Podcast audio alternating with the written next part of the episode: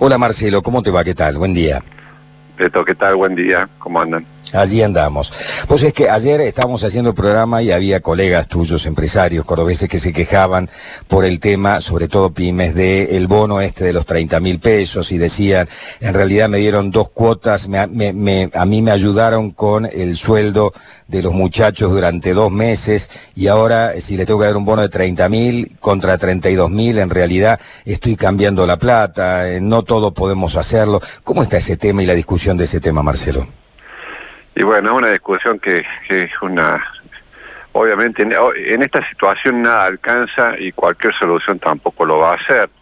Eh, tenemos un 50% de industrias que, que están en, una situación muy compleja porque no solo eh, tienen problemas con la pandemia, porque, que, porque incluso en la protección uno reduce la actividad y la capacidad para hacerlo, pero además tampoco tienen consumo y no se vislumbra cómo ese consumo pudiera volver a corto plazo, ¿no? Sacando el tema de las esenciales y lo que tracciona el campo, el resto de las actividades realmente están muy comprometidas y pasa una cosa, ¿no? Los ATP que da el gobierno, en algún momento eso se va a tener que desacoplar porque no puede ser eterno, pero la forma de que se desacople es cambiarlo por consumo, o sea, que la empresa tenga trabajo, porque sin trabajo, ¿cómo hace para responder? Es, es difícil, al, mismo tiempo el empleado eh, no, ha, no, no, ha, tenido eh, la equiparación en función de la inflación de sus ingresos, o sea que realmente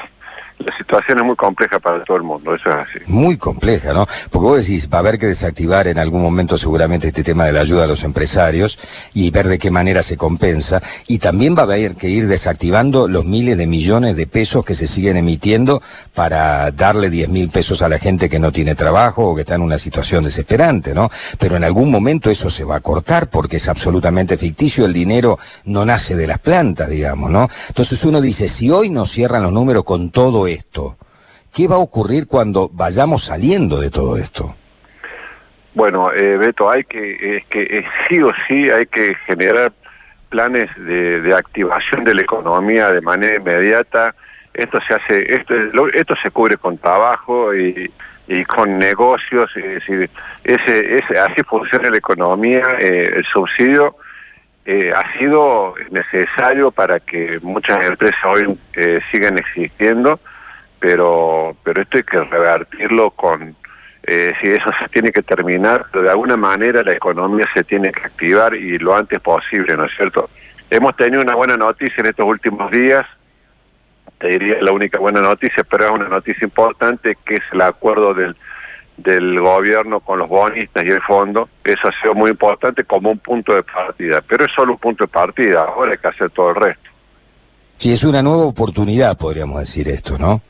Hay que ver si la aprovechamos o como tantas otras veces se vuelva a desaprovechar.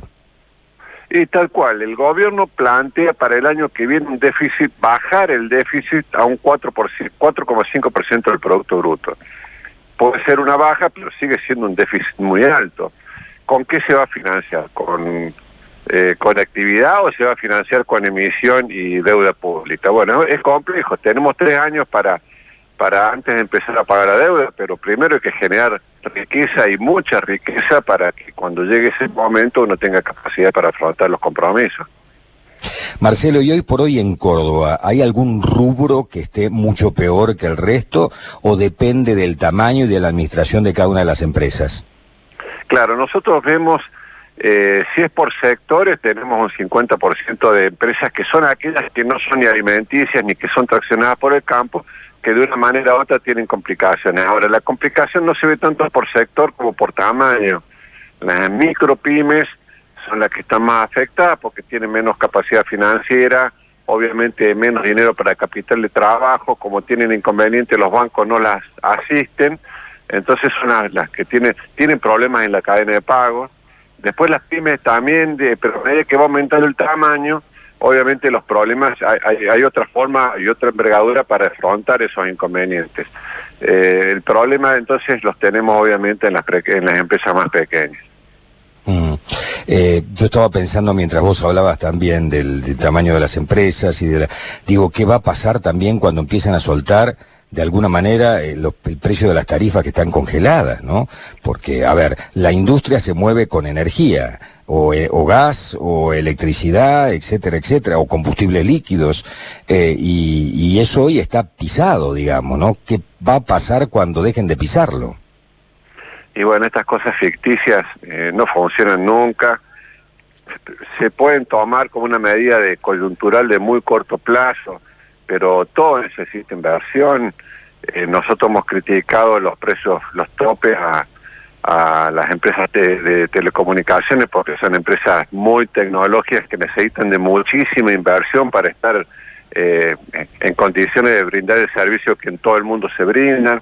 Bueno, eh, el tema es, lo que soluciona todo esto es la actividad y la economía eh, y no lo y no lo contrario, porque si no el país se va achicando cada vez más, la economía se va haciendo cada vez más mínima y bueno, y, cuando uno achica eso, cada vez es, menos la cantidad de gente que, queda dentro de ese sistema productivo, ¿no?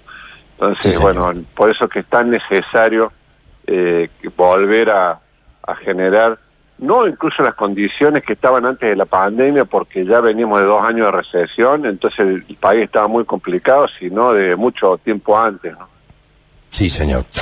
Nacho, ¿te queda algo en el tintero en estudios? Sí, eh, consultarle a Marcelo cómo se va desarrollando el, el, coloquio que han programado para toda esta semana. Entiendo que quedan hoy y mañana, ¿no? Como últimas jornadas también. Sí, hoy y mañana es donde ya vamos a hablar de temas que tienen que ver eh, más a las empresas. El primer día se habló de, el lunes se habló de calidad institucional, el martes de política y economía. Hoy se va a hablar de empresas exponenciales, que es una nueva forma de ver los negocios que hoy está ocurriendo en el mundo, y de innovación. Para eso, en el caso de empresas exponenciales, traemos un experto español, y en el caso de innovación, dos expertos israelíes con quienes estuvimos cuando fuimos a Israel, y mañana se va a hablar de internacionalización, que son temas que, que son fundamentales para cualquier empresa hoy que trata de, de, proyectarse y tener un futuro un poco promisorio, que es desarrollarse, innovar y luego eh, llevar sus productos al mundo. No es fácil, acá hace falta también el apoyo del Estado para promover eh, la inversión en estas empresas para que después puedan pegar el salto. ¿no? la virtualidad que han tenido que desarrollar este año permite por ahí, bueno, no estar en contacto, pero sí sumar, ¿no? Participaciones de otros lugares del mundo también.